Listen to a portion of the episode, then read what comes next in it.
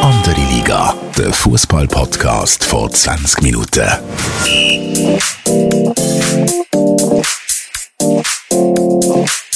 Willkommen zu einer neuen Episode von Andere Liga, der Fußball-Podcast vor 20 Minuten. Mein Name ist Tobias Wedermann. Ich bin immer noch in Doha, aber der wunderbare Fabian Feburuch ist zurück in Bern und ein bisschen angeschlagen. Febu, wie geht's dir? Hoi Tobi, ja, ich war sehr angeschlagen nach der Rückkehr.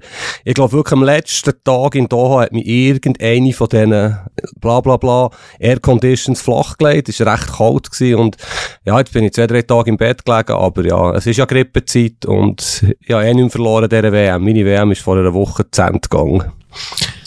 Oh, das ist jetzt gerade ein bisschen viel Gejammer in einem Satz, aber äh, in dem Fall wünschen wir dir alle ganz gute Besserung und äh, ja, also du bist entschuldigt, falls du mal hu hustest oder nüssen in dem Fall. He?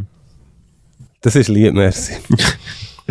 ja, mit was starten wir? Äh, müssen wir noch schnell ein bisschen äh, rückblickend zurückschauen auf unseren Podcast mit dem Sascha Rufer, der ja doch für die eine oder andere Welle gesorgt hat. Ja, ich würde vorschlagen, ja, es war ja der letzte Podcast gewesen, glaube etwa vor vier, fünf Tagen. Ähm, ich habe ihn natürlich super gefunden, den Podcast. Er ist ja auch gut gewesen. Der Sascha Rufer hat seine Meinung über Granit Xhaka erzählt, dass er findet, man müsste die Frage aufwerfen, wer der richtige Captain ist. Das ist ja auch meine Meinung. Nicht unbedingt deine. Ich weiß nicht, was du für Feedbacks hast gehabt. In meinem Freundeskreis ist es etwa 50-50, gerade im Bekanntenkreis die Hälfte sagt mir, äh, es spielt doch keine Rolle, wie der sich aufführt. Es geht darum, ob er ein guter Spieler ist und er geht immer voran. Die andere Hälfte ist, ist meine Meinung, dass sich ein Captain würdevoller sollte aufführen Bei mir ist es schon so, dass alle finden, ich hätte recht. äh, es tut mir zumindest niemand das Gegenteil sagen. Äh, dass das äh, absolute, äh, dass, dass äh, du, der Sascha und auch andere Journalisten und Experten sich da massiv äh, eingeschossen haben auf den Granit. Aber wir müssen ja auch nicht das nochmal alles auf und ab erzählen. Ich glaube, das Thema ist auch noch nicht gegessen für die nächste Woche. Ähm, was mich aber wundernimmt, weil ich habe den provokativen Satz oder die Frage äh, selber schon mir notiert für den nächsten Podcast und ich habe ihn auch von Zuhörerinnen und Zuhörern per E-Mail bekommen. Nach dem Holland-Spiel ähm, forderst du und der Sascha dann jetzt auch, dass der Lionel Messi das Captain-Bändeli muss abgeben? Ja, das ist Whataboutism. Ich hoffe, ihr wisst auch, was ich damit meine. Das hat, das eine hat überhaupt nichts mit dem anderen zu tun. Abgesehen von dem, wenn wir jetzt schon auf den Satz eingehen, den ich natürlich auch auf meinem WhatsApp-Kanal bekommen habe, ist der Granit Xhaka, wie hat der Sascha gesagt, ein Wiederholungstäter, ist ein strenges Wort, aber er ist jetzt hundertmal aufgefallen mit auflädigen Gesten oder er x-mal x rote Karten bekommen. Der Lionel Messi ist meiner Meinung nach selten aufgefallen, dass er unfair und unsportlich ist ist, wird jetzt gefeiert in Argentinien für seine Gesten. Ist vielleicht auch ein eine andere Fußballkultur zu Argentinien als in der Schweiz. Das muss sein. Aber ich finde es auch nicht cool, wenn der Lionel Messi in Mixzone einem gegnerischen Spieler sagst, das schaust du Dummkopf. Also das finde ich einfach nicht cool. Wegen dem muss man ihm nicht das Bändchen wegnehmen. Nein. Ich bin dafür. Also entweder dürfen es beide behalten oder beide müssen weg.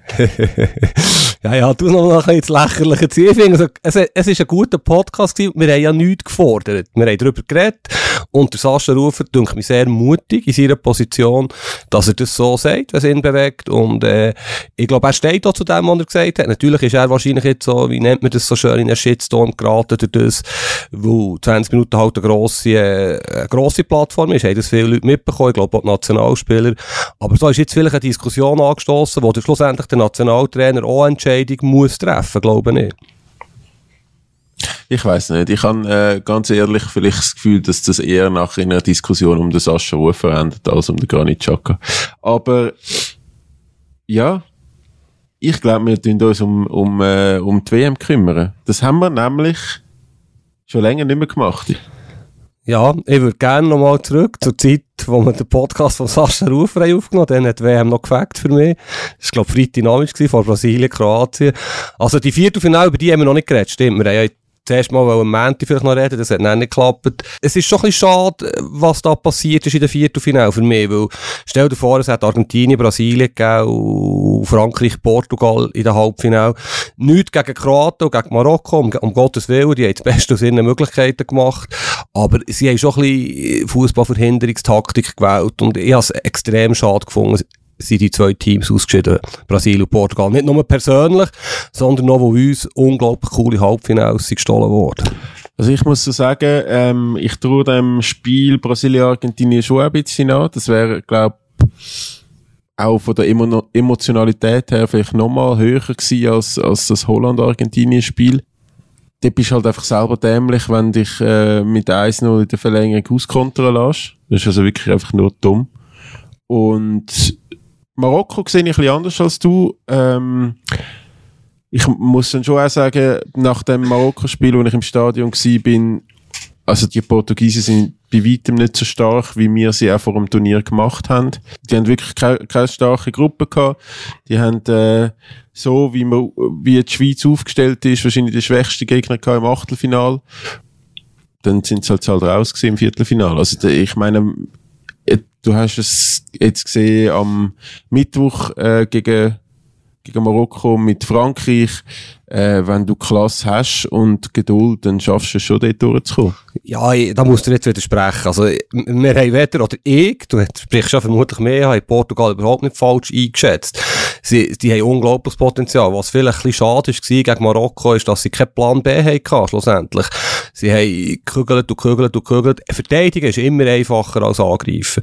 Marokko hat das super gemacht, ist auch eine unglaublich schöne Geschichte für Afrika, für, für die arabischen Staaten, für, für das Gastgeberland Katar dass Marokko so weit ist ist ein Märchen, das hat, das hat mich auch schön gedacht.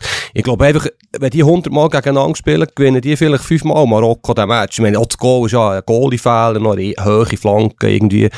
Es hat alles zusammengepasst, wie auch übrigens bei Brasilien, Kroatien, die haben 11 zu 1 Schüsse, wenn der einzige Schuss auf das Goal geht rein. Das ist Brasilien live, oder? Das ist, ich darf jetzt schnell ein bisschen jammern, aber es ist schon krass. Die haben den Match so im Griff gehabt, die Kroaten sind am Mausen flach gewesen, oder? Die haben gar nicht mehr daran geglaubt.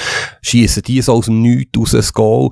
Und ja, wirklich, das äh, ist noch lustig gewesen. Bin neben dem Blick Fußballchef äh, gehockt, Christian Finkbeiner, und habe ihm gesagt, etwa nach 105 Minuten, also wenn der Neymar jetzt der Chef sein muss er etwas machen und fünf Sekunden später, ist kein Witz, macht er das unglaubliche Goal.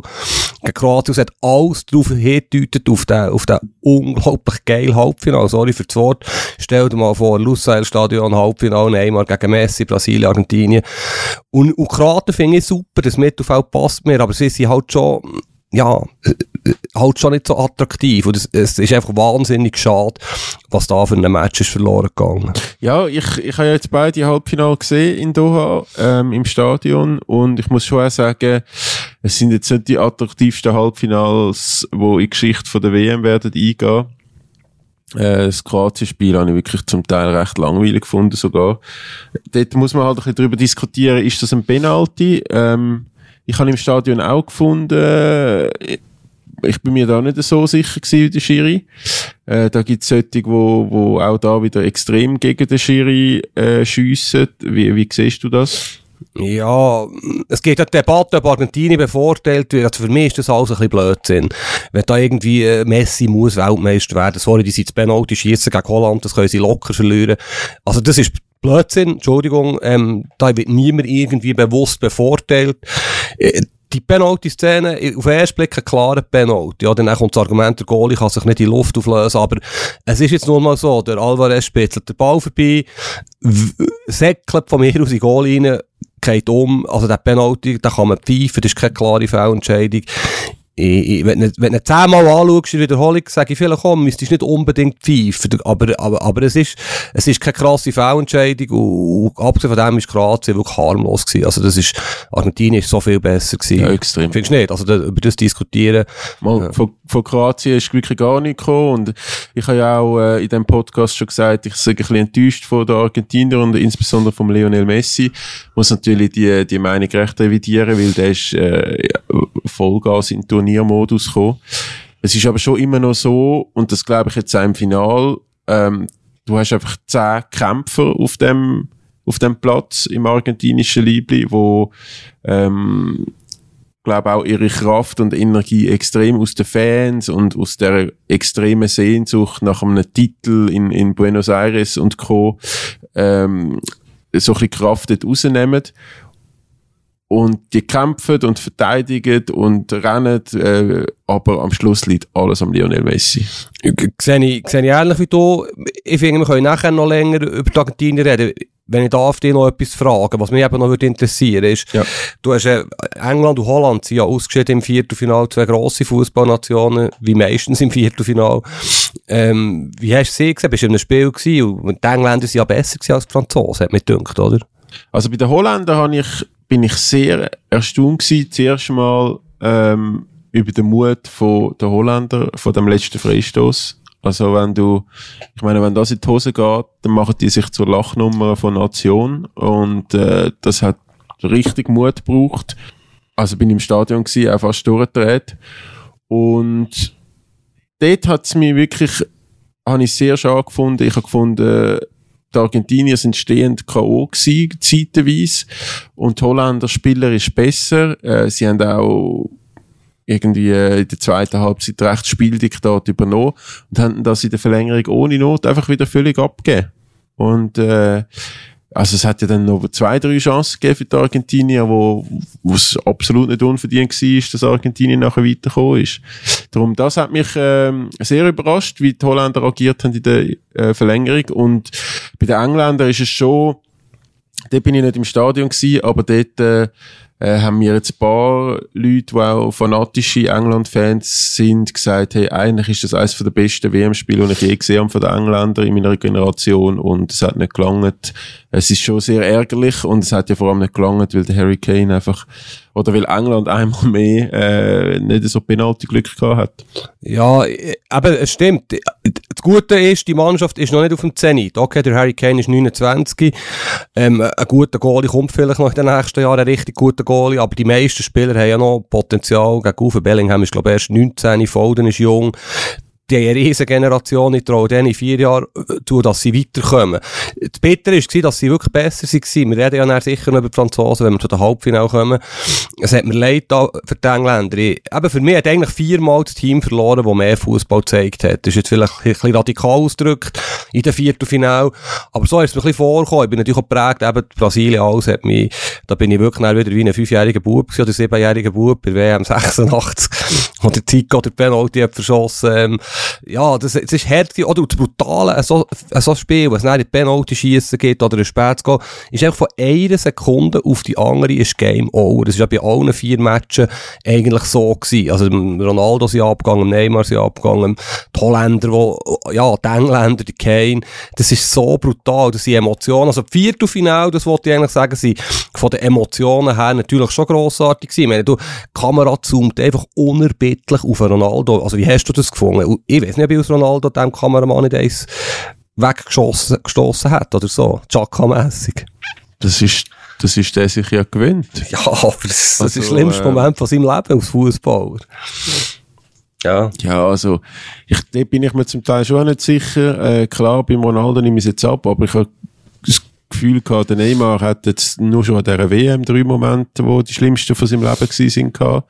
ähm, also der auf Social Media ist der ja massiv am Überdramatisieren und äh, irgendwie alle zwei Tage schreibt, dass er psychisch kaputt und so.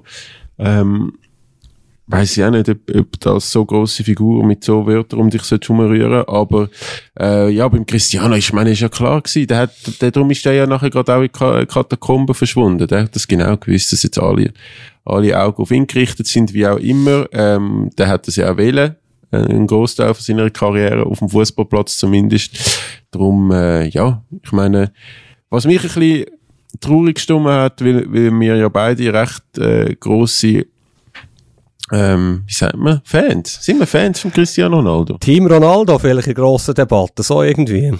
Okay. Ja, weil wir beide Team Ronaldo sind, ähm, der hat eigentlich wirklich keinen großen Einfluss mehr gehabt auf das Spiel. Also er hat ein paar gute Laufwege gehabt, wo dann auch irgendwie Mitspieler frei geworden sind wegen ihm. Er hat sehr, sich sehr viel Mühe gegeben, hat Mitspieler korrigiert, motiviert, alles drum und dran, dirigiert. Aber eigentlich ist, also es ist schon, er ist halt nicht mehr der Cristiano Ronaldo von sieben Jahren. Ja. Ähm, Kopfballduell hat er kein einziges gewonnen. Dort hat eigentlich der Stürmer von Marokko dann auf den Cristiano Ronaldo gemacht, weggefühlt einfach fünf Sekunden in der Luft steht beim 1-0. Ähm, ja, es ist halt schon, im Gegensatz zum Lionel Messi, der irgendwie mit 35 jetzt nochmal einen Schub gefunden hat, bei ihm ist die Luft schon ein bisschen draussen, glaube ich. Ja, es hat mich auch krass gedacht, die Portugiesen, aber sie haben, glaube ich, in Nachspielzeit noch du den auch kurz ausführen. Ich meine, wie, sorry, das geht doch nicht. Sie haben einfach, sie haben keinen Plan B gehabt. Sie haben das Gefühl, sie können die Marokkaner vom Feld spielen, wie sie die Schweiz haben vom Feld gespielt und sie sind ja besser als Marokko. Und dass sie dort nicht irgendeinen Plan B haben, zweckgelegt haben, für halt mehr Höhe, Länge Bau, halt gleich. Der Ronaldo hat zwei, drei Steilpässe bekommen, einen Abschluss hat er ja noch gehabt. Aber du sagst richtig, er ist kein Faktor, vielleicht kann er auch keiner sein nach dieser Saison mit Manchester United ja, die Überleitung zum Messi ist natürlich gut. Eben, jetzt kommen wir zu den Halbfinale. Und wir müssen wahrscheinlich schon zugeben, oder dürfen zugeben, ich, ich, ich finde das eine schöne Geschichte. Äh, Lionel Messi, obwohl logischerweise aus Brasilien Freunde, finde ich Argentinien jetzt nicht super Sampa. Ich bin ja eher immer Team Ronaldo, aber ich sage, die zwei sind die grössten, es im Fußball bis jetzt gegeben hat. Das wird mit 20 Jahren so gesehen, heute, heute vielleicht noch nicht. Und der Messi kann natürlich jetzt mit einem WM-Titel gewinnen. Das wäre wirklich eine schöne Geschichte, das gebe ich auch zu. Und ich möchte ihm so gönnen, kann er sich natürlich wahrscheinlich eine Stufe über Ronaldo setzen. Da sind wir uns einig, oder? Ja, also das hat ja jetzt schon geheißen nach dem Halbfinal, wenn, wenn er den WM-Titel gewinnt, ist er ganz klar der größte aller Zeiten. Ähm, ja, kann man so sehen. Äh, ist dann vielleicht auch so. Also von der Erfolg her sicher. Ich muss schon sagen, ich habe jetzt den Messi noch nicht allzu viel mal live dürfen gesehen in meinem Leben, äh, im Gegensatz zum Cristiano Ronaldo. Und also was der gegen Holland wie auch ähm, im Halbfinale gegen Kroatien da ein paar Mal veranstaltet hat, ist wirklich äh, äh unfassbar gut muss ich schon auch sagen. Ja, du, du hast es ja vorhin ein bisschen charakterisiert, das Team ist möglicherweise ein bisschen zugespitzt, aber im Kern hast du natürlich recht, es ist, aber es weißt, es sind ja Spieler, die bei guten Clubs spielen, es sind gute Verteidiger, es sind harte Mittelfeldspieler, äh, der Fernandes ist natürlich ein sensationeller äh, Mittelfeldspieler, erst 21, der, ja, der Alvarez weiss man, dass er einen guten äh, Abschluss hat, äh, erstaunlich ist ja, dass der Lautaro äh, nicht spielt. Er hat sehr unglückliche Vorrunde gehabt, ist vom Alvarez abgelöst worden. Es ist schon mehr als nur Messi, finde ich. Also, die Maria wäre ja auch noch da. Der hat jetzt gar keine Rolle gespielt, wo er angeschlagen ist. Sie, aber sie haben sich gefunden. Ich meine, stell dir vor, die, wir haben ja über die geredet nach dem Saudi-Arabien-Match dass sie sie am Boden zerstört waren. Und die haben so viel Druck gehabt in den zwei weiteren Gruppenspielen. Und haben ja, seien wir ehrlich, haben ja nicht, sie spielen nicht wirklich gut und schönen Fußball. Aber sie, ja, sie gewinnen die Match und jetzt sind sie tatsächlich, jetzt ist der Messi so weit, dass er gegen Kroatien sensationelle Leistung, auch wie er dort beim Guardiol, der so gehypt wird, als bester Verteidiger der Welt, wie er ihn dort auseinander nimmt, das ist natürlich höchste Schule. Und es passt irgendwie, es ist ja meistens so, dass sich ein Team in einen Rausch spielt, wo vielleicht am Anfang noch nicht so überzeugt hat. Und bei jetzt das der Fall. Die haben so viel Selbstvertrauen. Und ich gehe jetzt mal davon aus, ich bin jetzt auch abgereist wie ganz viele andere Leute. Wahrscheinlich sind jetzt sehr viele Argentinien noch angekommen, in, in Katar, oder wie ist das? Ja, die Argentinier sind ja eh äh, das Nummer 1 Fanland gewesen, schon während der Gruppenphase. Ähm, nach Saudi-Arabien logischerweise, die sind einfach für das Spiel über die Grenze gekommen. Aber das hat jetzt nochmal zugenommen. Also bei uns im Hotel sind ähm, mittlerweile nur noch die französischen Journalisten und sonst alles Argentinier oder Südamerikaner sonst. Es hat auch ein paar, die mit Kolumbien-Liebli rumlaufen, die neu da gekommen sind. Wieso auch immer. Aber ähm, ja, sonst, sonst ist schon alles sehr argentinisch prägt in Doha. Auch Stadion, äh, Lusail, eben irgendwie über 88.000 Leute. Wirklich wir sagen über 90 Prozent Argentinier. Ich habe die Spieler nicht schlecht machen, aber ich habe jetzt nicht das Gefühl, dass die von der individuellen Klasse ähm, ansatzweise an Frankreich kommen, um vielleicht schon auf den Gegner zu kommen. Ich habe äh, Argentinien ist wirklich ein sehr starkes Kollektiv, wo, wo sehr über das Team geht, über, über den Stolz, über, über so ein bisschen das, was ich vorher schon gesagt habe, die Kraft rausnehmen aus dem ganzen, was in Argentinien los ist und wie viele Fans das da in Doha ist, gegen ein Team, wo einfach voll von richtig, richtig, richtig, richtig guten Spielern ist, obwohl die ja schon zehn Superstars eigentlich verletzte High haben. Ja, ja, ähm, Mich würde noch interessieren, du, du hast absolut recht, ich bin erstaunt, wie äh, stark dass du das einschätzt hier. Ich kann dir nicht mal widersprechen. Ich will nicht von den Franzosen dann noch etwas sagen. Was mich wirklich noch interessiert, du, du bist jetzt einer den wenigen Journalisten, der noch vor Ort ist. Oder man hat jetzt viel gelesen, ich habe auch miterlebt, Argentinier, wow, die Stimmung, Marokkaner, wo der Stolz von allen Afrikanern und äh, arabischen Ländern sind. Also spürt man das vor Ort, dass jetzt eigentlich nur noch die zwei Fangruppen dominieren? Oder hat sich da nicht viel daran geändert? Ja, man, also man spürt es vor allem natürlich bei der, bei der, beim Stadion. Also bei Marokko besonders, weil dort hat sehr, sehr viele Fans. Ähm, mein Kollege, der Lukas Wert, hat auch eine Geschichte darüber gemacht, dass es ja durchaus ein paar Fans gegeben hat, die dann gratis in der Halbzeit noch reinkommen, um die Stadien zu füllen. Äh, das, da haben wir jetzt ein paar so Situationen erlebt.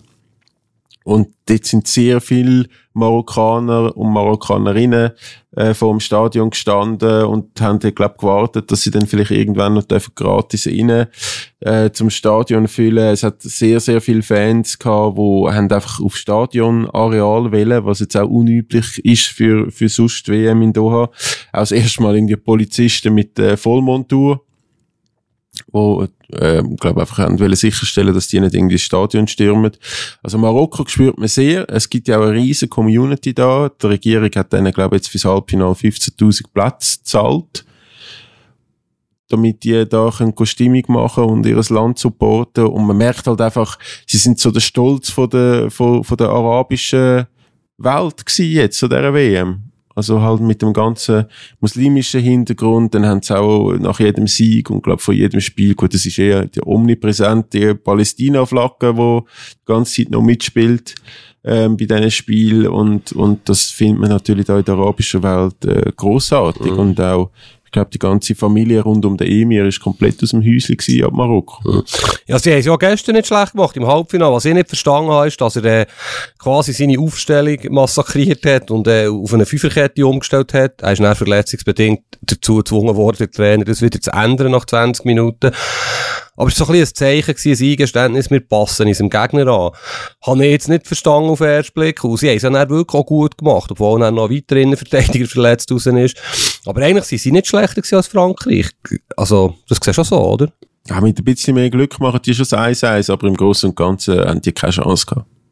Habe ich gefunden. Also, ich äh, habe nach diesen fünf Minuten, ich habe immer gesagt, das Schlimmste, was dem Marokkaner passieren kann, ist ein frühes Gegengol. Sonst werden die Franzosen nervös, wie, wie auch Portugiesen schon vorher. Ähm, und es ist zu früh das Gegengol passiert und die Franzosen haben das Spiel. Irgendwann haben sie ein bisschen aufgehört, Fußball spielen, aber es ist, für mich ist klar gewesen, dass da eigentlich nicht mehr passiert. Ja, jetzt haben wir vielleicht einen Punkt, wo wir endlich äh, streiten können.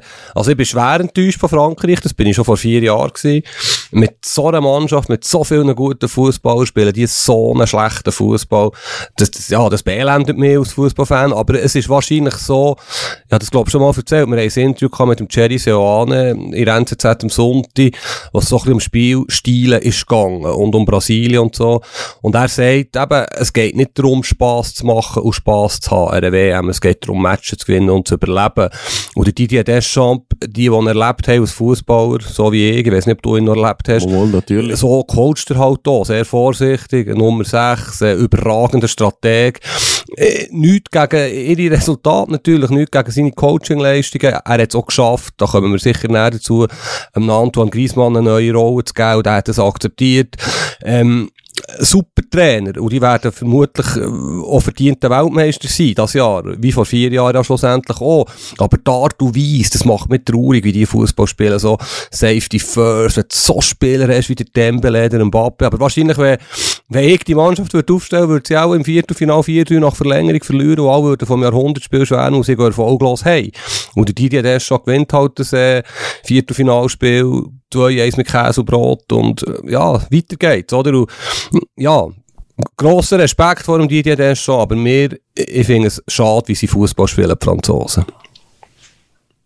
Ja, ich glaube, der Franzose ist das ziemlich egal, wenn du zweimal hintereinander im WM-Final stehst. Einverstanden. Aber Ab findest du nicht, dass da mehr möglich wäre? Ja, mehr möglich. Ich meine, du kannst ja schon ähm, irgendwie gegen Südkorea im Achtelfinal nach 30 Minuten übers Feld tanzen und nachher im Viertelfinal heimgehen äh, mit äh, alle Tränen in den Augen. Das, also es wäre sicher auch eine Option, aber sie möchten halt das Turnier einfach gewinnen und darum tun sie auch taktisch äh, sich Mühe geben, dass das hinten alles verhebt. Weil, wie heißt der berühmte Spruch aus der NFL, äh, wo du sicher auch kennst? Offense oder die Offensive gewinnt Spiel, Defense wins Championship. Ja, ich habe keine Argumente mehr dagegen. Wir, vor allem, wenn sie jetzt wieder Weltmeister werden, ja, da haben sie alles richtig gemacht. Einfach einen schmalen Grad. Wenn sie so scheitern, ist, ist der Ärger umso grösser. Aber, ja, sie sind nicht gescheitert. Sie haben äh, ja, sie sind relativ humorlos in den Finale gekommen. Ich sehe halt einfach die Spieler, die da vorhin rumstehen und die Art und Weise, sie spielen, passt mir nicht. Und das, äh, ja, aber du hast, wenn, du den Griezmann anschaust, ist natürlich fantastisch, wie der sich dort in einer neuen Rolle, auch defensiv, der hat ja gestern gegen Marokko mehrmals im eigenen 16er Rebell geklärt, hat sich in Schüsse geworfen, hat das akzeptiert, es hat einfach nicht Platz für alle ganz vorne dort. Und ja, das ist äh, sensationell, wie er sich aufführt. Er ist für mich so ein bisschen, für die wahrscheinlich auch, ähm, so ein bisschen eine Figur von dieser Mannschaft, wo ja Pogba kannte, sie haben dort schon zwei, drei Spieler, die fehlen im Mittelfeld, die wichtig sind, wo man Angst hatte, dass, dass das schwierig wird. Und das spürt man gar nicht so gross, denkt mir.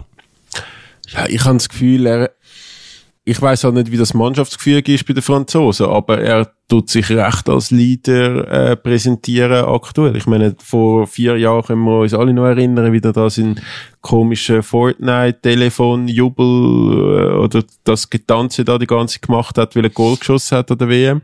Und jetzt ist er gefühlt ein Achter oder zum Teil äh, gegen Marokko sogar ein Sechser gewesen und hat wirklich gekämpft und äh, gegen den Ball gelaufen und die Leute bis in den Strafraum verfolgt. Der war überall. Gewesen.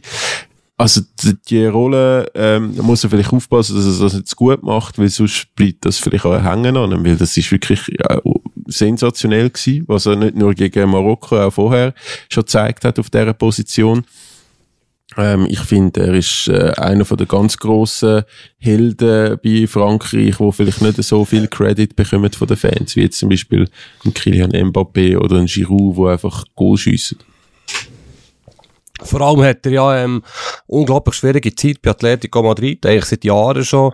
Ist auch ausgelernt von Barcelona, wird nicht regelmäßig eingesetzt, damit er dann nicht zu teuer wird. Oder wenn er eine gewisse Anzahl Minuten überschreitet, zählt für einen festen Betrag, den er wird kosten.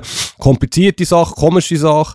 Er hat sich nicht hängen und vielleicht, er trainiert beim Diego Simeone. Da kann man jetzt äh, Schluss ziehen oder nicht, aber eben, ich habe mich gestern eine Szene erinnern, konkret, bei 85. Minute, wo er sich dort quer vor dem 16er Boden legt, hätte ich nie gedacht, dass er das macht. Irgendwann ist, er ist schon ein, ein Künstler-Typ immer. Und, ja, sensationell, Griezmann.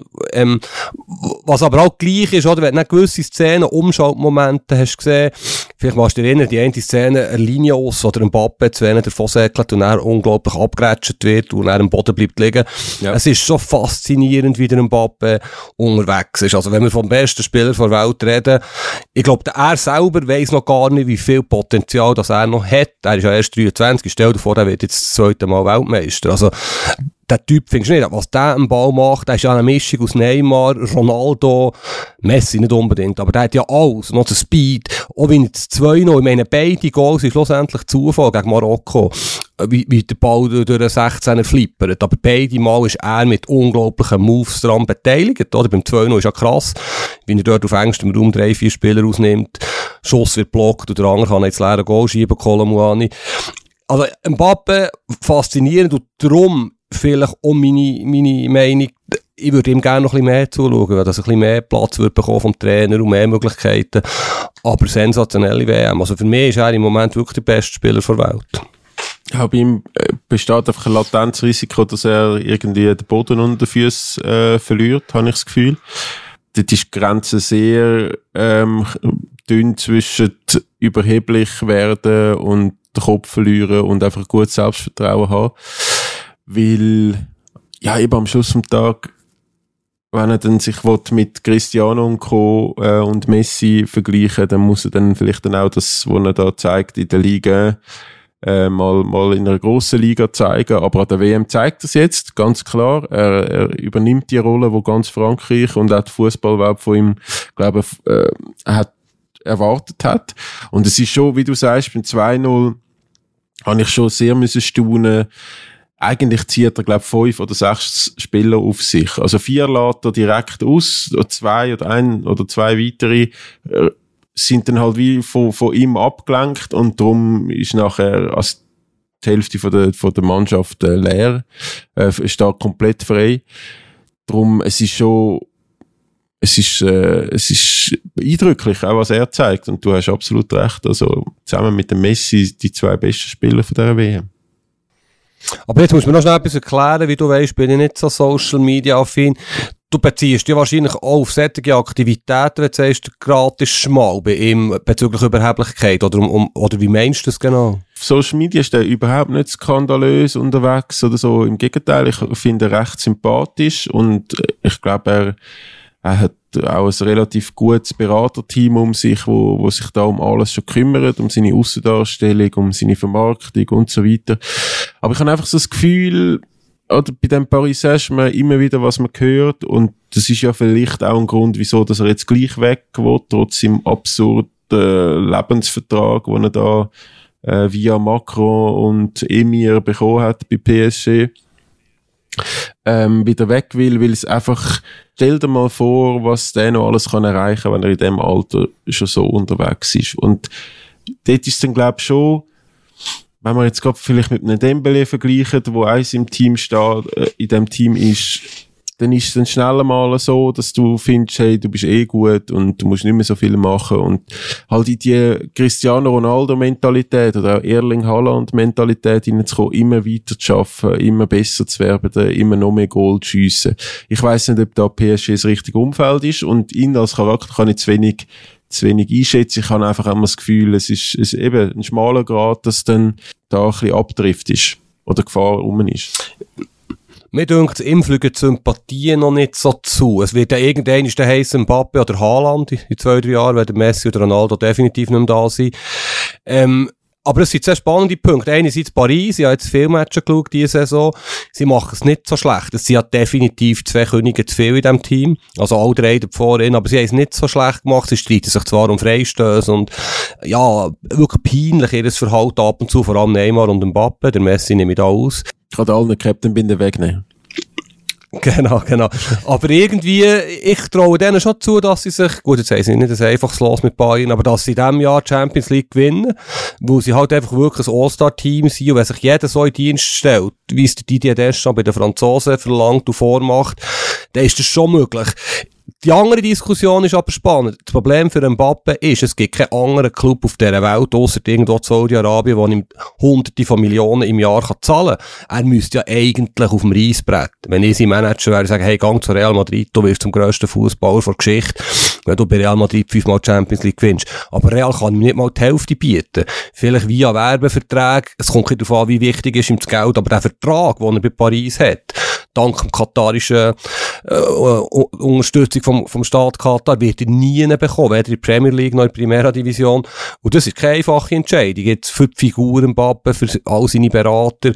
Und du hast recht, wenn er jetzt ein Leben lang bei Paris wird bleiben würde er nicht so gross werden, wie wenn er noch andere Ligen äh, dominiert und mit diesen Teams Champions League gewinnt. Hey, ich kann mich an die riesen Aufregung erinnern, wo der Neymar äh, von Barcelona zu PSG ist und dort haben ja alle gesagt, ein, ein Hauptgrund ist, zum aus dem Schatten von Messi zu treten, zu, weil er unbedingt will, der beste Fußballer der Welt werden und wenn er in einem Club ist, wo alles auf ihn fokussiert ist, kann er das machen. Ja, ist irgendwie auch nicht so gekommen. Also ich glaube, äh, äh, am Schluss vom Tag ähm, muss so ein Spieler dann schon bei, bei einem ganz, ganz großen Verein spielen. Und Liverpool wie auch Manchester United stehen offenbar zum Verkauf. Äh, ich kann mir nicht vorstellen, dass jetzt da irgendwelche englische äh, Fußballliebhaber die Clubs übernehmen, sondern auch eher da heißt es wieder aus dem arabischen Raum und was dann für finanzielle Möglichkeiten möglich sind. Also Kylian Mbappé vorne drin bei Liverpool, glaube, da könnte der Club schon das ein oder andere bewirken. Lustigerweise sehe ich ihn auch am ersten bei, bei Liverpool, obwohl es ja nicht der grösste Club ist in England. Vielleicht noch bei Arsenal, so ein bisschen Thierry Ari-Erinnerung. Aber es wird nicht passieren. Also, ich habe nicht das Gefühl, wenn schon, wäre es schon City vom Geld her, vielleicht geht der Haaland zu Real. Es wird auf jeden Fall extrem spannend und eben schwierig, finde ich, für ihn, da eine gute Entscheidung zu treffen. Wenn er dann irgendwann zurückschaut, der Neymar wird sicher irgendwann auf seine Karriere zurückschauen und den Wechsel bereuen. Nicht, wenn er das Bankkonto anschaut, aber bei Barcelona wäre er auch der grösser Fußballer, noch der grösser Fußballer geworden oder geblieben. Aber das weisst ja vorher aber nicht. Ich würde noch gerne etwas zu einer anderen französischen Figur sagen. Auch wieder ein bisschen schweren Herzens, wo er halt äh, bei Milan spielt. Entschuldigung für den. Aber was der Giroud natürlich macht, ist, ist, ist wahnsinnig, oder? Der, ist, der wird Karriere lang belächelt, ist glaube mit 24, 25 in der dritten Liga gewesen, hat alles gewonnen, was man gewinnen kann. Hat der letzte WM in sieben Matches nicht einig aufs Goal geschossen, wenn ich mich nicht täusche. Ist aber Stammspieler bei Frankreich, aber einfach der Wandspieler, der Ball abbrauen, clever, intelligent. Und jetzt schießt der Goal, wenn er fällt zwar nicht so auf, nach wie vor, gestern ist er nicht gross aufgefallen, aber ich finde es sensationell mit 36, mittlerweile ist er Rekordtorschütze, hat der Thierry Ari überholt. Wenn man da 10 Jahre zurück würde gehen und das den Leuten Frankreich würde erzählen, der Olivier Giroud überholt der Thierry Ari, die hätten die für geisteskrank erklärt. Und er ist wirklich sensationell, wie, wie er sich, äh, er spielt ja nur, wo der Benzema verletzt ist und ich habe grössten Respekt, wie er das macht, wie er fightet, wie er vorne Räume auftut und äh, wie er sich entwickelt hat. Das finde ich sehr eine schöne Geschichte. Ja, und ich meine, vor vier Jahren hat es schon geheißen, also pff, der darf jetzt einfach noch Mikro, weil sie keinen besseren gefunden haben.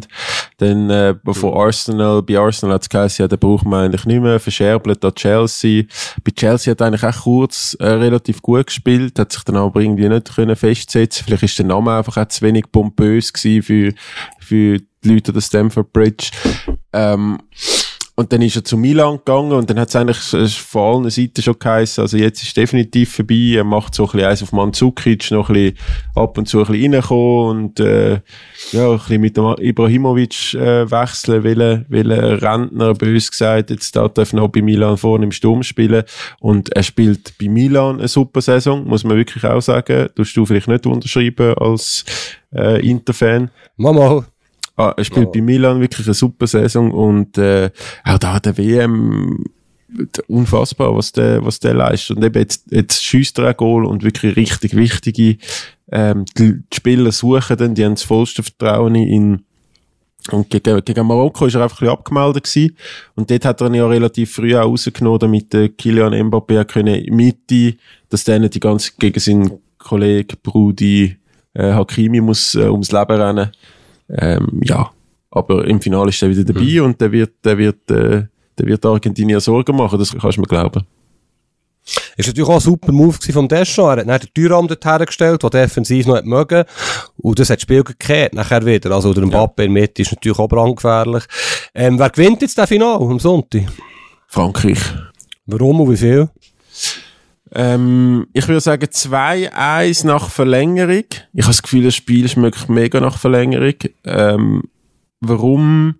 Weil ich glaube, es steckt so viel Erfahrung, so viel Talent und, und individuelle Klasse in dem französischen Team, äh, wo, wo grösser ist als einfach zehn Kämpfer, wo dann sicher auch werden wieder von A bis Z äh, provozieren, die Franzosen und ein Lionel Messi. Ja, ich finde es sehr gute Prognose, könnte ich fast alles unterschreiben. Ich glaube, sehr entscheidend sein, welche Linie dass der Schiedsrichter wird wählen. Das hat mir noch auffällig gedacht, jetzt gestern auch, zeitweise habe ich das Gefühl, er hat gar keine gelben Karten dabei, wie sie da den Pappen mehrmals gefällt haben und er hat die Karte nicht vorgenommen, der Schiedsrichter, das war glaube aus Mexiko gewesen. Es wird sehr entscheidend sein, wie der Schiedsrichter die ersten 10 Minuten, Viertelstunde wird pfeifen, wenn schon früh gelbe Karten beispielsweise gegen Varan geht oder gegen Otamendi. Ja, das kann sehr entscheidend sein. Ähm, die Argentinier werden mit unfassbarer Leidenschaft auftreten, die Franzosen mit ihrem Zynismus. Ich kann es fast nicht zu laut sagen, aber ich möchte es Messi gönnen, wenn er seine Karriere krönt, obwohl ich dem Sonntagabend mein, mein Handy abstellen Team Ronaldo, ähm, Stichwort. Aber da hat sich natürlich in den 15 letzten Jahren vieles aufgespielt mit den Kollegen, die Team Messi sind, aber das, man muss das so näher können akzeptieren. Irgendwie fände ich das eine schöne Geschichte, wenn der Messi seine Karriere krönt. Gleichzeitig glaube ich, dass, wie du es richtig sagst, die Franzosen gewinnen den Match 2-1 finde ich gar nicht so einen queren Typ, wenn ich ehrlich bin. Was hast du denn das Gefühl, haben die Fans für einen Einfluss? Also, ich gehe mal davon aus, ähm, wahrscheinlich der, wieder 88.000 Argentinier im Stadion, 800 Franzosen plus der Makro, der am Emir noch ein paar äh, Jets verkauft von der Boeing auf dem will. Der hat ja die ganze FIFA-WM in Katar eingefädelt übrigens. es ist natürlich so, das habe ich heute irgendwo gestern irgendwo gelesen in der französischen Zeitung. Ähm, es ist natürlich ein Sieg von den Franzosen auf der ganzen Linie, die WM. ähm, auf Katar-Frankreich-Connection. Ja, ich glaube, die Fans haben schon einen Einfluss. Vor allem die, die Leidenschaft bei den Argentiniern. Die, die, die kann man auch ein bisschen dramatisch finden, wenn man will. Aber ich finde, das schön, das ist ein Fußballland, da mag ich mir jetzt widersprechen, aber die, die haben so eine unglaubliche Begeisterung und die geben ihr das letzte Hemmli für, für das Nationalteam und, und der Maradona ist auch gegenwärtig, die Diskussion Messi, Maradona, die wollen jetzt dabei sein, wenn der Lionel ihre Superheld äh, seine Karriere krönt. Das war ja nicht immer einfach gewesen. Er ist ja zurückgetreten von ein paar Jahren, ist aus Versager geschaltet worden, wo er Finals verloren hat, mehrere Finals verloren hat, hat nach dem Copa America-Sieg in Maracana in Rio übrigens vor zwei oder drei Jahren so ein bisschen Frieden geschlossen mit seiner Karriere. Und jetzt hat er viel weniger Druck gehabt von dieser WM und siehst, jetzt bin ich schon viel zu lang geworden, aber mir fasziniert die Geschichte Messi, Maradona, Argentinien, wo es halt einfach ein cooles Fußballland ist, obwohl ich es überhaupt nicht gerne habe, aber ja, ich, ich bin dann vor acht Jahren in Rio dabei gewesen, das wäre natürlich für sie auch unglaublich schön gewesen, in Rio äh, Weltmeister zu werden gegen Deutschland im Finale dort waren es Zentimeter gewesen, schlussendlich. Und sonst würde man heute schon sagen, der Messi sei die grösste wahrscheinlich. Und wenn es jetzt wieder so knapp ist, wie du prognostiziert hast, wieder in einer Verlängerung irgendein, ja, Innenpfostenschuss von Mbappe oder so, es wäre schon brutal für die Argentinier. Und darum auch in, in dieser Gemengelage die Franzosen haben vor vier Jahren gewonnen, die Argentinier warten seit 36 Jahren auf den Titel. Ja, es wäre irgendwie schön. Ja, da tue ich dir nicht einmal widersprechen. Obwohl ich jetzt wirklich äh, nicht wahnsinnig viel so persönliche Sympathie habe fürs Fans, fürs Land und, und für viele Spieler. Eben auch das, ich habe das, das Holland-Spiel hat mich wirklich ein bisschen genervt, oder? Also ich meine, der Parades, der, der muss ja, der, der ist ja unmöglich, dass der das Spiel fertig spielt. Das, äh, in keiner anderen Liga, in keinem Grümpelturnier, wo ja zum Teil nicht mal klar ist, ob es die Karte gibt oder nicht. Äh, der will nirgends das Spiel fertig machen, außer unter dem spanischen Schiri, wo einfach das Gefühl hat, heute, gibt, heute spielen wir das 22. fertig. Aber er hat es gleich geschafft, 37 gelbe Karten zu verteilen. Ja, sie, sie haben natürlich ein, ein paar wie würden wir sagen, bei uns äh, grusige Spieler, oder? Aber halt auch Spieler, die vielleicht auch brauchst, die, reinlängen, die Paredes ist jetzt auch nicht mein Lieblingsfußball, logischerweise. Ähm, aber es ist noch ein guter Punkt, oder? Die Holländer haben ja tobt und das ist mir noch aufgefallen, das habe ich nicht mal ansprechen. Eigentlich fast jedes Team, schlussendlich gehen ja 31 Teams aus Verlierer haben. Das Format lässt gar nicht anderen Weg zu. Ein Team gewinnt das letzte Spiel, okay, das Spiel um Platz 3 und 4 gewinnt auch, aber, aber in der Regel gehen 31 Teams geschlagen haben. Aber es hat mich noch selten so krass gedacht, dass so Teams, die im Viertelfinale rausgehen, so unglaublich schlechte Stimmung haben und grosse Schlagziele. Man könnte ja auch stolz sein, auch die Schweiz schlussendlich Achtelfinale erreicht. Äh, wir sind sehr streng mit Medien, also wir auch als NZZ. Man könnte auch sagen, ja, Achtelfinale ist das höchste der Gefühle. Und äh, so ist es bei ganz vielen Nationen, oder? Wo, ist dir das nicht aufgefallen, dass die mit recht krass heimgegangen sind, also mit Höhen, ja, sehr traurig und äh, gescheitert und alles ist in Frage gestellt und Trainer treten sofort zurück nach dem Spiel und so weiter. Ja gut, aber also, äh, von was redest du? Deutschland ist ja Deutschland ist der Trainer nicht zurückgetreten. Da gibt es einfach eine Taskforce von jedem Manager, der jemals erfolgreich war in der Bundesliga. Ähm, dann die Belgier Katastrophe ich meine, also ich finde nicht, dass die Schweizer Schlagzeilen verdient hätten. Wir sind stolz auf euch. Die sind doch selber, die, die, die finden doch selber, dass sie mehr können erreichen. Sind wir mal ehrlich. Also der Anspruch von jedem einzelnen Spieler, zumindest in der Stammelf oder von der, von der sogenannten Führungsspieler in der Schweiz, ist höher gewesen als Achtelfinale.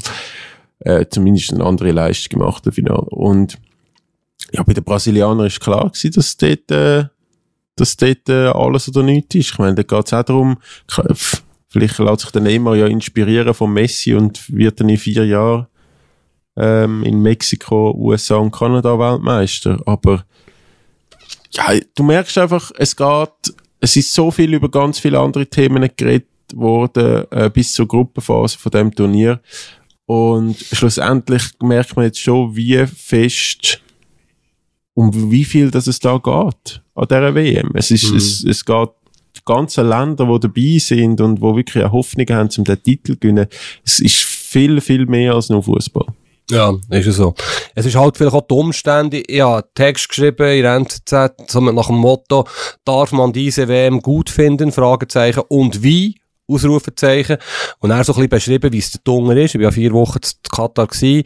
Und ich finde es wirklich eine Top-WM. Natürlich, all die Sachen, die vorher waren, das ist schrecklich. Menschenrecht, Korruption und so weiter. Das, das haben wir hundertmal diskutiert. Aber ich finde, man darf auch sagen, die WM ist jetzt einfach super gewesen vor Ort, die Organisation. Und ich meine, ich bin schlussendlich dort gewesen. Ich habe es ja erlebt. Das ist von A bis Z super organisiert gewesen. Die Stimmung ist gut gewesen.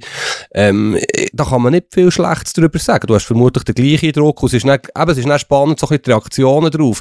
Die sagen, du bist naiv, schreibst das, und, und die andere Hälfte sagt, ja, cool, äh, wenn es so war, glauben wir sofort, wir haben jetzt so eine gute WM gefunden. Das ist, du hast ja den gleichen Druck wie, oder? Dass das schlussendlich eine super WM war, in Katar. Ja, ob es wirklich so super ist, muss ich dann, glaube in einer ruhigen Minute mal für mich selber entscheiden, weil es gibt natürlich auch Pro und Kontras. Man findet immer Sachen in der Suppe, wenn man will. Aber mhm. Organ von der Organisation her ist es, ist es sehr, sehr, sehr gut. Eben, ich glaube, die Engländer haben die Headline gehabt, es noch nie, es ist die erste WM, wo kein Engländer verhaftet worden ist. Es ist sehr, sehr friedlich zu und her gegangen. Äh, was mir, wo, wo wirklich so ein bisschen als Fanherz ähm, ein bisschen anfangen hat blüht, ist schon so ab Achtelfinal, Viertelfinal, die ganzen Spiele zum Beispiel jetzt gerade Schweiz-Portugal, wo 90 Prozent einfach irgendwelche ähm, Personen aus dem asiatischen Raum gewesen sind, die einfach den Cristiano Ronaldo wollen sehen. Und denen ist egal gewesen, ob jetzt Portugal, Schweiz weiterkommt, wer da unten spielt. Ähm, hm. Und das ist dann halt ein bisschen, das, das habe ich jetzt mehrmals erlebt, dass die Stadien nicht mega voll sind oder wenn dann mit solchen, die sich vermeintlich nicht so um den Fußball auf dem Platz kümmern, sondern vielleicht mehr um einzelne Figuren auf dem Platz. Und das finde ich, mhm. finde ich halt ein bisschen schade. Dann gibt es so einen Vibe, dass, dass die WM einfach da organisiert wird für, für ein paar, die sich leisten können, da zu kommen und, und viele VIPs, wo, wo es da ja das grösste Leben haben und zwei Spiele pro Tag sind oder jetzt noch eins. Und so der 0815-Fan, der wird einfach am Fernsehen vergnügt. Ja, ja, ja, es gibt natürlich viele Punkte, wo man kann kritisieren kann. Das ist mir ja schon klar. Eben, ich versuche nicht naiv zu sein. Ich bin einfach auch positiv überrascht gewesen. Und ganz grundsätzlich ist das keine schlechte Idee, ein Turnier in einer Stadt auszutragen. Ich meine jetzt ganz ernsthaft, es gibt keine zweite Stadt auf dieser Welt, die acht WM-taugliche Stadien hat. Das ist das grösste Problem. London möglicherweise London, Manchester, warum nicht? Ich meine, das, ja, warum nicht? Das, oder, oder Barcelona, Madrid, gut, da müsstest du noch fünf, nein, eben, es, es ist fast nicht möglich, aber es hat ja Schweizer Journalist gegeben, der gesagt hat, jede WM soll in Katar stattfinden, dort steht Stadien, dort, äh, sind die Wege kurz, geht natürlich nicht, aber ganz grundsätzlich ist das Konzept gelungen und die ganzen Umstände, ja, die sind beschissen, die haben wir hundertmal thematisiert. Vielleicht bewegt sich ja jetzt etwas in die richtige Richtung, das können wir erst in ein paar Jahren beurteilen. Aber ich, ich einfach sagen, man darf mal sagen, das ist alles gar nicht so schlecht gewesen, der Tunger, weil man hat ja unglaubliche Horrorszenarien entwickelt vor der WM. Und so schlimm ist das jetzt alles nicht gewesen, denkt mir. Nein, das ist also, das, was ich sagen. Im Fall auch jeder, den ich kenne und wo, wo ich jetzt telefoniert habe von ich weiß auch nicht, Spielerberater, über Fans, über ähm, Journalisten, Kollegen, Familienangehörige von Spielern, die haben das alle super gefunden da. Auch solche, die mega kritisch waren. Was machst du jetzt noch bis zum Sonntag? Hast du ein bisschen ruhiger jetzt, bis zum Final? Ja, jetzt ist natürlich durch das, dass wir äh, Printausgabe nicht haben am Samstag oder Sonntag, haben wir jetzt äh, heute Donnerstag grossen Vorschautag auf morgen aufs Finale mit allen wichtigen Stories und Fakten und Spielen und weiß ich was alles. Und dann äh, morgen ist glaube wirklich äh, mein allererster richtig freier Tag. Ich hoffe es zumindest. Das habe jetzt schon ein paar Mal gesagt die letzten 30 Tage. Und Samstag ist ein kleines Final, wo ich äh, glaube ich, das, Mo das Marokko ausscheiden im Halbfinale das Beste, was dem kleinen Finale hat können passieren, weil jetzt geht es nicht nur um etwas, es gibt Stimmung, ähm, es wird nicht einfach irgendein Freundschaftsspiel und dann Sonntag Final natürlich. Ähm, hoffentlich nach dem Finale noch Podcast-Episode von uns und am Montagmorgen geht es zurück nach Zürich und dann schlafe ich mal einen Monat. Das hat mich natürlich jetzt gefreut. Der Print First, fast wie 1986, da kommt mir noch Geschichte in. Gestern habe ich ein Tränchen verdrückt, der ZDF Bellaretti. Ähm, ja, ich bin mit dem Bellaretti, ZDF-Kommentator, Moderator, Legende, aufgewachsen. Eben 1986 war seine erste WM gewesen, als Kommentator und meine erste WM als Fan. Und der hat mir die 40 oder 36 Jahre jetzt begleitet. Und ich finde ihn super. Er ist ja sehr eine kontroverse Figur, wie der Granit oder wie der Sascha Rufer oder wie auch immer. Aber ich bin Team Bella immer gewesen und so eine Kultfigur mit seiner rauchigen Stimme. Er ist auch Kettenraucher und ich habe ihn x-mal getroffen, also x-mal ab und zu mit ihm geredet in diesem Turnier. Ich muss mich eine Szene erinnern. Er ist ja auch sehr Trinkfest, wenn man das kann sagen. Also ein Firebeast und Karaoke und immer für eine Party zu haben. Es ist irgendwo in Samara, in Russland ist das gewesen. Wir sind am nächsten Tag, also vor vier Jahren, wir sind am nächsten Tag wild mit dem Auto auf Kasan gereist, zum Brasilien ausscheiden, übrigens gegen Belgien. Und sie dort am Abend verhängt in einer Bar, das darf man ja mal um ein Turnier. Und der Bellaretti war auch von dort gewesen. Ja, es war ein wunderbarer Abend gewesen. Also er hat, glaube ich, auch nicht so viel geschlafen und ist dann am nächsten Tag auf Kasan. Aber er ist echt ein cooler Typ und er ist völlig normal geblieben. Es gibt ja der ein oder andere deutsche Kommentator, ohne Namen zu, rennen, zu nennen, der ein bisschen arrogant geworden durch ihren Legendenstatus. Ähm, der Bellaretti ist der Bellaretti und gestern haben sie eben im ZDF so ein bisschen das Best of seiner Karriere gezeigt und er hat sich noch verabschiedet auf der Tribüne oben. Er war im Halbfinale gewesen, Frankreich, Marokko. Ich weiss nicht, wie du zu ihm stehst, ob du überhaupt eine Meinung hast, aber mit ihm geht schon etwas verloren im Fußball und etwas eben so ein bisschen das Oldschool und nicht immer alles so ernst nehmen, auch ein bisschen mit Humor die Sache betrachten. Grosse Figur, Bellaretti. Also ich glaube, das Traurige oder, oder das Traurige, ja, für Schlusszeichen an der heutigen Gesellschaft ist ja, dass jeder austauschbar ist. Also ich glaube, äh, an der nächsten WM hat man dann den nächsten Kommentator in Deutschland, den man gut findet. Ähm, da hat es ja genug Talent um, wo das auch sehr, sehr gut machen. Ähm, ich habe seinen Kommentatorenstil immer sehr speziell gefunden.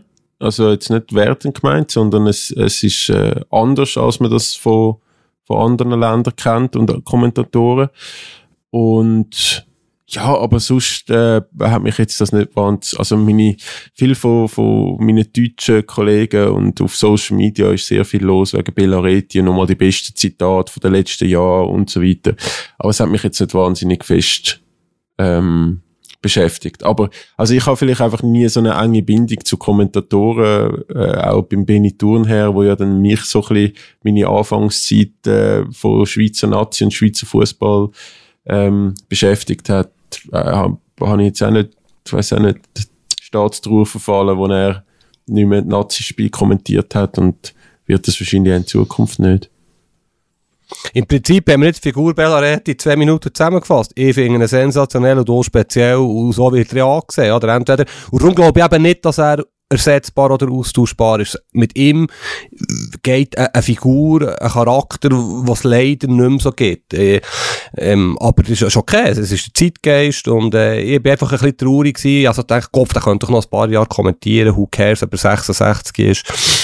Aber ja, wünsche ihm alles Gute und äh, ist, ja, ich war ein bisschen traurig gestern Abend. Du bist noch viel trauriger dieser WM. es, ist, es ist wirklich ganz eine schlimme WM äh, bezüglich Emotionen, aber äh, das ist halt so, man muss auch können verlieren. Das ist ja so. Ja. Ich, ich hoffe, dass ich irgendwann über die Achtelfinalniederlage von der Schweizer hinwegkomme. Ähm, bin immer noch sauer. Ich habe übrigens mich gerade gestern in eine 60 60-seitiges Sheet gelesen über die ganzen Statistiken, die die FIFA Datencrew gesammelt hat über das Spiel. Ähm, nicht einmal der Chefanalyst von der FIFA kann mir sagen, wieso dass die so hoch verloren haben. Also eben außer vom Formation, weil Eddie Milson und Ruben Wager sind katastrophale Werte. Mm, ja gut, aber wenn du gesehen wie es Marokko gemacht hat, da wäre viel mehr möglich gewesen für die Schweiz, aber das haben wir genug manchmal diskutiert, oder? Ja. Dann hören wir uns hoffentlich am Sonntagabend direkt aus dem, also nicht direkt aus dem Stadion, aber sobald du ready bist, reden wir über ein Finale und über die WM, oder? Gut. Dann werden wir darüber diskutieren, ob Kilian Mbappé oder Lionel Messi den goldigen Pokal in die Luft gehabt hat im Lusail-Stadion. Und sie haben dann sicher nochmal das Fazit von der ganzen WM und äh, was sie sonst noch die nächsten Tage erleben. Und ja, bis dahin ähm, gute WM-Final-Vorfreude und äh, guten Rest von der Woche. Tschüss zusammen. Andere Liga, der Fußball-Podcast vor 20 Minuten.